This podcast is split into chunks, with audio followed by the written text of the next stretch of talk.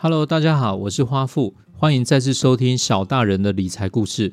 我们是一个支持孩子理财观念提升的亲子频道。本节目由本人太太硬逼我播出。OK，我们这个礼拜来谈一下房贷。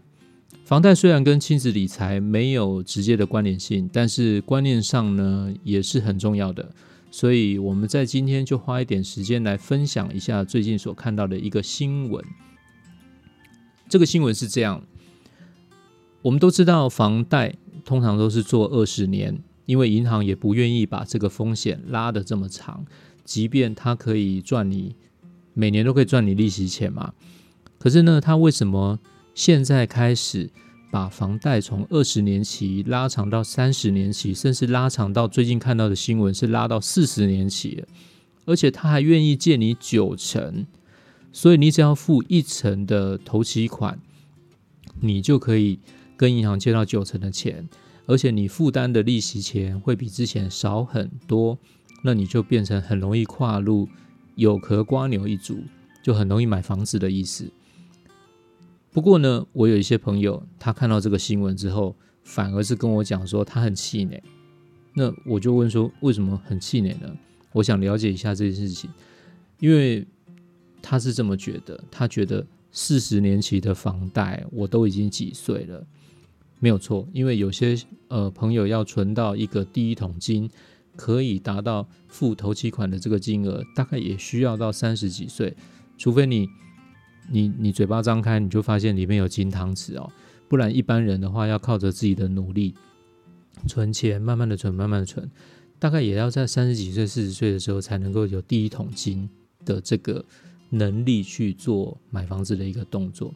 那三十几岁呢，又再背一个四十年的房贷，那是不是等于就就还完就七十几岁了、八十岁了？听起来是真的很可怕。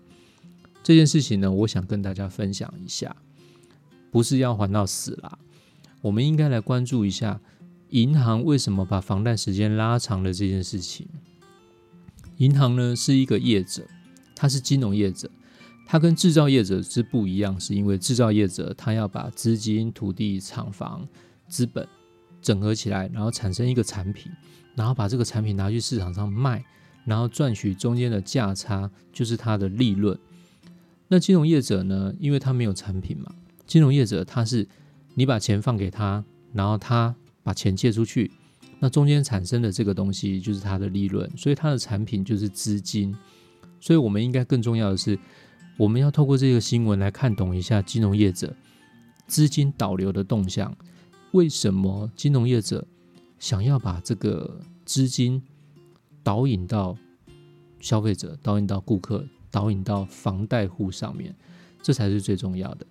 毕竟银行啊，它是一个将本求利的地方，有利息、有利益的地方，他才愿意做。金融业者他们常常谈一件事情，叫做利差损跟利差益。利差益的是意思就是说，我用一 percent 的钱跟人家吸收存款，那人家把钱存在我这边，那我就会用呃，假如利，假如是三 percent 的钱借给别人。那我中间就产生一个两 percent 的利差，这就是他的利益差，就是获得的钱，就是他赚了这两 percent。所以这就是银行跟金融业者他们在做的一个事情，也可以说他们简单、最简单、最简单的商业模式就是这样子。那同时呢，前几天呃，好像上礼拜吧，还有一个事情是富邦人寿，他也宣布退出房贷市场。就是说，他以后啊，再也不接新的案件。他跟底下的业务员说：“不好意思哦，我们以后再也不做房贷的案子了。”这是继好像二零二零一四年嘛，南山人寿宣布他不做房贷之后，富邦人寿也在上周宣布说他不做房贷了。这是为什么？我们来看一下这件事情，因为他跟保护吸收保单的这个金额啊。他必须付出保单的利率大概在两 percent 多，可是因为人寿公司、寿险公司，它比银行还要更复杂，它的管理成本跟人事费用会更高一点，所以他房贷的放款，就是说，他如果用两 percent 放款给人家，他其实是赔钱的。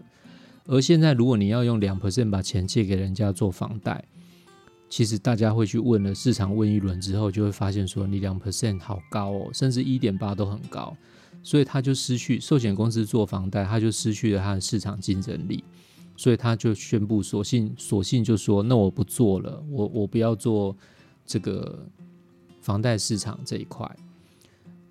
但是我们要去关注一件事情，就是寿险公司它从保护身上拿到这么多的钱，它该怎么办？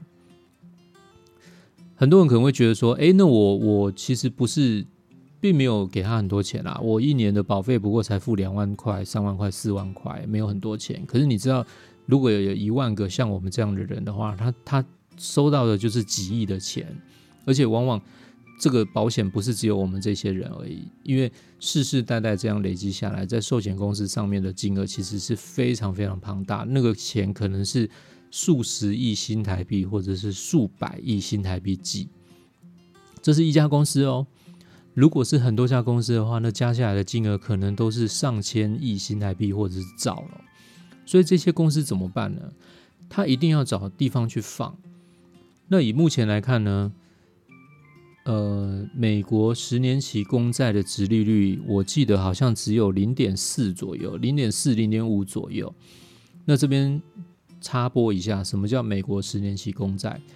因为在国际上金融市场里面，大家就会认为说，美国是一个最稳定的国家，所以它政府所发行的公债应该是最不会倒的吧？没错吧？OK，所以呢，最稳定国家发行的最稳定的商品就叫做。美国十年期的公债殖利率，这个殖利率也不过只有零点五 percent 左右。寿险公司如果去买这个殖利率产品，哎，买这个公债产品，所获得的殖利率还是会产生利差的损失。所以怎么办呢？我自己主观的看法啦，我是认为寿险公司它还是最后会把钱放在股市的一些很稳定的标的上面，来赚取这些股息、股利。还有另外一方面，就会放在房市里面去收租金，所以很多人都跟我讲啊，房市为什么涨，股市为什么涨？其实这是金融系统里面环环相扣的因素哦。不过我要补充一下，不一定是只有买台湾股市跟台湾房市，因为在世界上这个资金是会在世界上流动的，他可能会去寻找一个，比如说纽约的某一个商业大楼，那算下来它的资金报酬率如果有三 percent，他就会做。因为刚刚我们有提到，它保保单利率大概是两 percent 左右嘛，所以他去做一个三 percent 的投资报酬率，扣掉两 percent 的要付出去的，所以他自己本身还可以赚一 percent 左右。这对保险业者来讲，就是会值得做的一个动作。所以他可能会花数十亿元的新台币去买一栋这样的大楼，或者是用一个非常高的投资金额去投资一个稳定报酬率的标的。OK。这就是金融业者资金它要导流动向的重点。那我们回到刚刚所提的银行，银行的商业模式最简单、最简单来讲，它就是让人家存钱，然后把钱再借给人家，然后来赚取中间的一个利息差嘛。但是呢，很多人有没有想过一件事情？银行存款的钱，如果没有人存款的话，银行会不会倒？没有人借钱的话，银行会不会倒？实际上呢，没有人存款的话，银行不太会倒，因为银行它可以跟同业之间掉头寸，它可以跟同业借钱，然后来借给你。那他们同业之间借的钱一定比较低嘛，对不对？因为然后他借给你的钱又比较多，比较高一点。这个叫做银行跟银行同业之间会有个掉头寸的这个这个利率，叫做隔夜拆款利率。所以呢，如果没有人存钱给他，银行没有钱借给你。银行会跟同业去掉头寸，所以银行不会倒。可是呢，如果没有人跟银行借钱的话，银行才会倒哦。因为银行它吸收了存户的钱，它要付存户利息啊。但是它没有办法把钱借出去的话，银行就可能会一直不停的失失血、失血、失血、失血，到最后银行可能就会倒闭。所以银行有一个在它的简单商业模式里面有一个原则，就是它一定要把钱。放款出去，把钱借出去，那这样他才能维持他一直不停的营运，永续经营。好，那我们就回到刚刚的话题，四十年的房贷呢是要还到死吗？我们很多朋友都会说那是一定要这样还还还还到死吗？这很痛苦。我这一辈子难道就为了这个房子整个被绑死吗？我们就要回到一个重点，就是呃，可以去问一下一些呃已经买过房子的人，他是不是一样的想法？我觉得啊，有买过就是已经有房贷的人，他会怎么想啊？他可能会很想把二十年的房贷转做成四十年的房贷，为什么呢？我们来试算一下，假如用一点五 percent 的利率跟银行来做借钱，同一家银行哦，然后我们设定的年限不一样，我们设定二十年、设定三十年、设定四十年，我们同时都跟银行说，请你借我一千万，那我二十年的话，本金加利息，我需要付出多少钱一个月？OK，我刚刚算了一下，如果用二十年期来算的话，借款一千万元。我要还款的本金加利息是五万块。如果我约定是三十年的话，本金加利息每个月要还款金额是三万五千块。如果我做四十年的话呢，本金加利息我每个月还款金额是两万八千块。大家有没有发现差异在哪里？对，差在你每个月付钱呢，做二十年跟做四十年起呢，就差了两万两千块。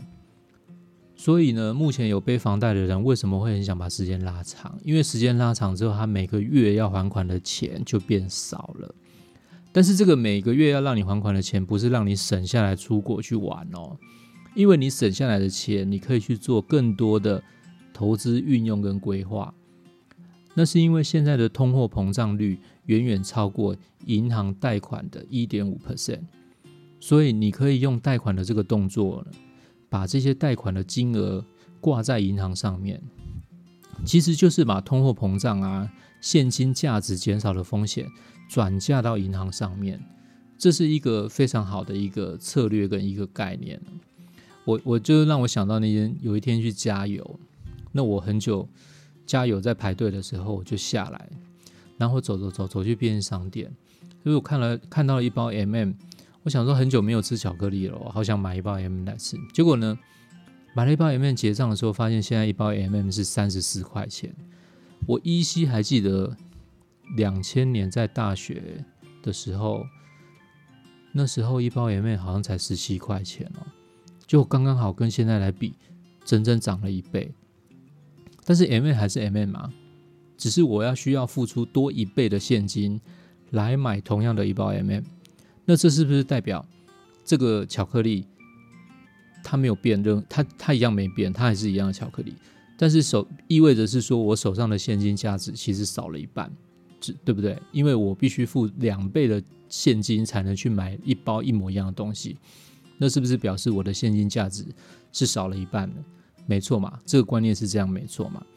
所以如果你跟银行去做贷款啊，是不是你可以在二十年前，你先去做了一笔贷款，然后等到二十年后，或者是这二十年二十年的期间，你不停的还，不停的还，不停的还，那现金价值是不是也越来越少，越来越减损，越来越减损？所以你要还给他的钱还是一样的金额啊？所以你就因为这样，你就可以把这个风险转嫁到他身上。这就是人家所谓说，呃，为什么拥有资产可以对抗通货膨胀，就是因为这个原因啊。OK。那我们来做一下结论：房贷呢，四十年呢，是不是要还到死？不是的，四十年的房贷它有几个优点。第一个，它是一个降低你借款压力的一个好措施，可以让你省下很多的现金。那这个现金呢，只要你不把它挥霍掉，不把它花掉，你可以做很多很多的投资。然后做投资，你就会产生其他的现金流，你又可以赚取比较多的金额。拿到的这些金额，你又可以。提早的把这些四十年期的房贷尽快的把它还完，这是第一个优势。第二个优势是四十年期的房贷呢，不不是指说一定要花四十年把它还完哦。只要你有做一些呃，比如说你可能投资突然有赚了一笔钱，或者是你升官发财，或者是在这十年二十年的之间，你获得公司的一些赏识，或者是你有跳槽，你有升迁，你有奖金。你都可以随时把这个钱还掉，它这个银行的房贷契约是非常有非常有弹性的，不会因为你提早还掉、提早解约就怎么样。有借才算利息，所以你把它还掉就不算利息了。这个这个观念，我相信大家应该是有的。那第三个优点呢，就是跟银行借一百万元，如果通货再继续膨胀，现金持续贬值，如果这个前提是存在的，那对于借款的人是不是更有利呢？没错吧？OK，所以大家可以再花一点时间研究一下房贷的这件事情。以上的分享是小大人的理财故事。我们是一个致力于孩子理财观念提升的亲子频道。如果觉得内容不错呢，欢迎订阅跟分享给其他有需要的朋友哦。有任何想法也欢迎跟我们讨论。我们下次见喽，谢谢，拜拜。